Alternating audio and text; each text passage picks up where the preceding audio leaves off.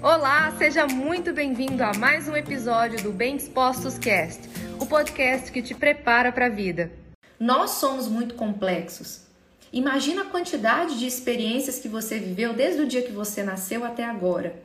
Se fosse para a gente pegar e transformar em livros, se fosse para a gente transformar em imagens todas as experiências que você viveu desde o dia que você nasceu até agora. E se a gente agora estendesse isso e pensasse assim, desde o momento que a minha mãe me concebeu, que eu estava sendo gestado, as impressões emocionais que eu tive que me marcaram, primeiramente, aconteceram ainda no útero da minha mãe. Então imagina que até mesmo as emoções que a sua mãe sentiu enquanto estava esperando você. Então, se a sua mãe passou por situações de dor, sofrimento, perdas, situações onde ela e o seu pai, por exemplo, tiveram problemas no relacionamento.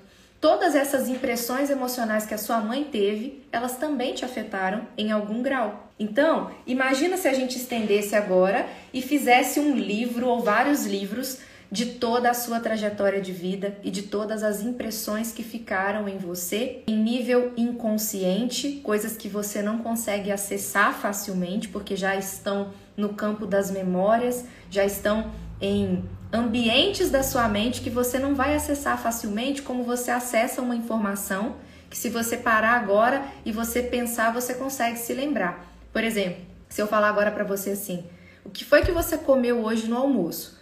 provavelmente você para e você vai se lembrar. Ah, eu comi, eu, por exemplo, eu comi abobrinha, cenoura, batata doce, comi arroz integral, comi feijão. Ou seja, eu consigo me lembrar, é uma informação recente. Agora, imagina a quantidade de informações que você já armazenou na sua mente e que se você quisesse acessar agora, você não conseguiria acessar, porque esse conteúdo já foi para um outro campo da sua mente que não é tão simples assim de ser acessado. E esse foi mais um episódio do Bem Dispostos Cast. Aguarde o nosso próximo encontro e lembre-se sempre: cresce mais quem cresce junto.